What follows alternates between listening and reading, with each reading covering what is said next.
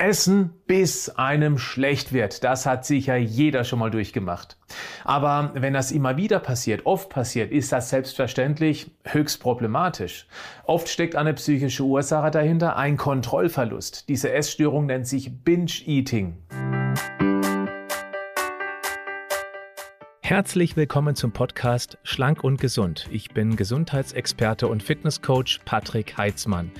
Dieser Podcast ist mir eine Herzensangelegenheit, weil ich dich unterstützen möchte, dass du noch fitter, gesünder und schlanker wirst. Schön, dass du mit dabei bist. Zunächst einmal für all diejenigen, die nicht selbst direkt betroffen sind, aber verstehen möchten, was sich hinter der sogenannten Binge-Eating Disorder verbirgt. Es ist eine Suchterkrankung, bei der es zu intervallartigen Heißhungeranfällen kommt. Manche sagen auch Fressanfälle dazu. Dabei wird so viel Essen in hohem Tempo in sich reingestopft, bis nichts mehr geht, bis einem kotzübel wird. Wie bei anderen Suchterkrankungen auch, wird diese gerne nahestehende Person verheimlicht.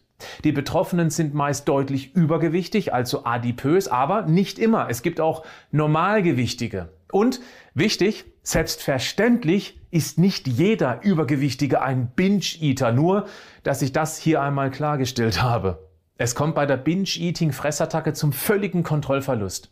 Ein physiologischer Auslöser wie zum Beispiel Unterzucker spielt eher eine untergeordnete Rolle. Natürlich kann der den emotionalen Triggerpunkt, und da sind wir auch schon bei der eigentlichen Herausforderung, verstärken, aber körperliche Ursachen spielen beim Binge-Eating sicher nicht die einzige Rolle. Es ist vor allem die Seele, die leidet und durch den Essanfall werden die negativen Gefühle schnell unterdrückt, beziehungsweise es ist der Versuch, sich davon abzulenken. Ein Schmerz löst den anderen ab. Leider gibt es für die Ursachen noch keine gesicherten Erkenntnisse. So viel weiß man aber. Ungefähr die Hälfte litten oder leiden unter Depressionen. Es ist auch nicht geklärt, ob die Depression die Esssucht hervorruft oder umgekehrt.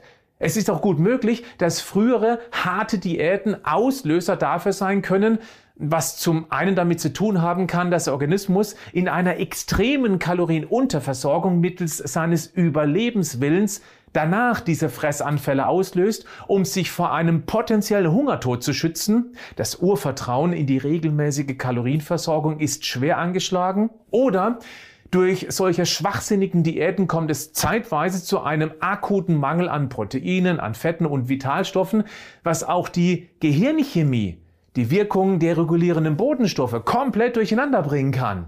Das wäre dann tatsächlich eine körperliche, also physische Ursache, nicht aber der Auslöser. Denn das Binge-Eating findet ja danach statt, sprich in einer Zeit ohne Hungerdiät. Dennoch halte ich es für sehr wichtig, auch diese Ursache auf dem Schirm zu haben, weil auch das eine Rolle im Lösungsansatz spielen kann.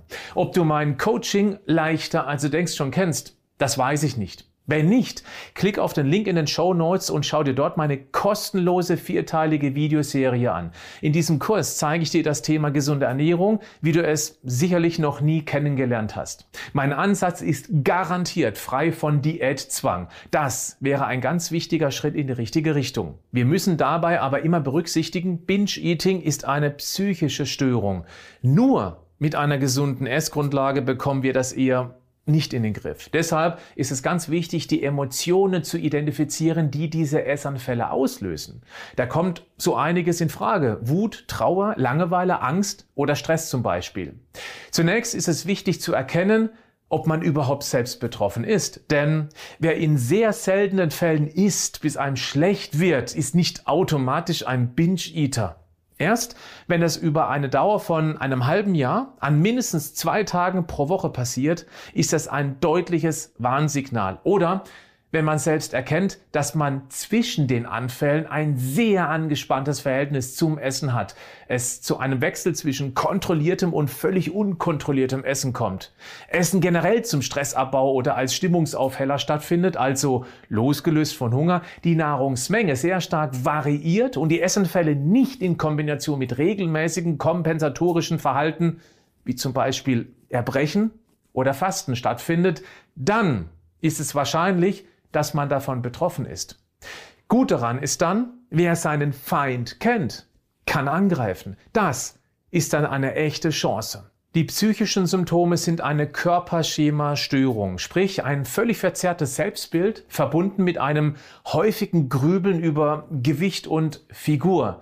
Dann natürlich auch zwischenmenschliche Herausforderungen wie Streit oder Mobbing und eben auch die oft diätbedingte Wahrnehmungsstörung bezüglich des Hunger-Sattgefühls. Aber auch Angststörung eben die schon erwähnte Depression, eine Persönlichkeitsstörung und auch Abhängigkeit von Alkohol, Medikamenten oder Drogen könnten zum Binge-Eating führen. Du siehst, es ist nicht ganz einfach für sich selbst herauszufinden, ob man ein Binge-Eater ist. Und auch dann, wenn man das erkannt hat, dass man dazu gehört, es gibt keinen Knopf, der gedrückt werden kann und dann wird alles wieder gut. Aber es gibt mittlerweile sehr gute Therapieansätze. Das aktuell wirksamste Verfahren für die Binge-Eating-Störung ist die kognitive Verhaltenstherapie. Die Wirkung ist durch Studien mittlerweile auch sehr gut belegt. Sie setzt an drei Punkten an. Zunächst das Essverhalten normalisieren. In der Therapie wird ein regelmäßiges, gesundes Essverhalten erlernt, das vor Ess Anfällen schützt, weil die Sicherheit im Entscheidungsprozess der Nahrungsauswahl hilft, klarere Entscheidungen zu treffen. Die gewonnene Selbstsicherheit zahlt dann auch auf das angeknackste Selbstbewusstsein ein. Falls du das vorhin schon erwähnte Coaching leichter, also denkst, schon kennst, erkennst du dich ja wieder? Genau das machen wir im Coaching, dir Sicherheit geben. Wenn du es noch nicht kennst, nehme an dem vorhin erwähnten Gratiskurs teil. Er wird dir sehr helfen, Ruhe in das Ernährungsthema zu bringen. Der zweite Ansatzpunkt, die Körper- und Selbstakzeptanz stärken. Die Betroffenen sind meistens natürlich sehr unzufrieden mit ihrem Körper und Gewicht. Deshalb wird angesetzt am Aufbau eines positiven Körperbildes und der Abgrenzung von dem gesellschaftlichen Schlankheitsideal und vor allem auch von der Stigmatisierung von Übergewicht. Das ist ein ganz wichtiger Punkt, um sich selbst wieder zu mögen, weil das die schlechten Emotionen sich selbst gegenüber abbaut. Drittens, es geht auch darum, die Auslöser von Essanfällen zu erkennen und im nächsten Schritt zu vermeiden. Betroffene lernen zu beobachten, wann Essanfälle auftreten und das Essbedürfnis sehr hoch ist. Um das abzuschwächen, lernen sie, mit negativen Gefühlen umzugehen und Konflikte zielführend zu lösen. Zudem lernen sie, ihre Bedürfnisse zu äußern und auch mal Nein zu sagen.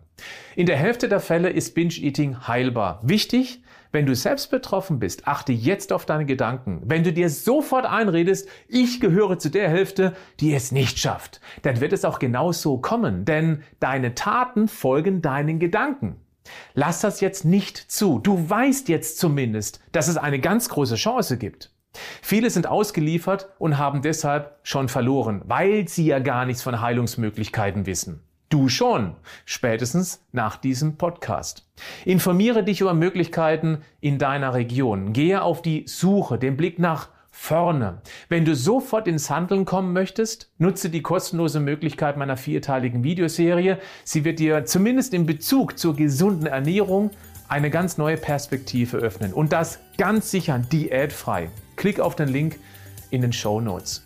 Bleib gesund, aber mach auch was dafür.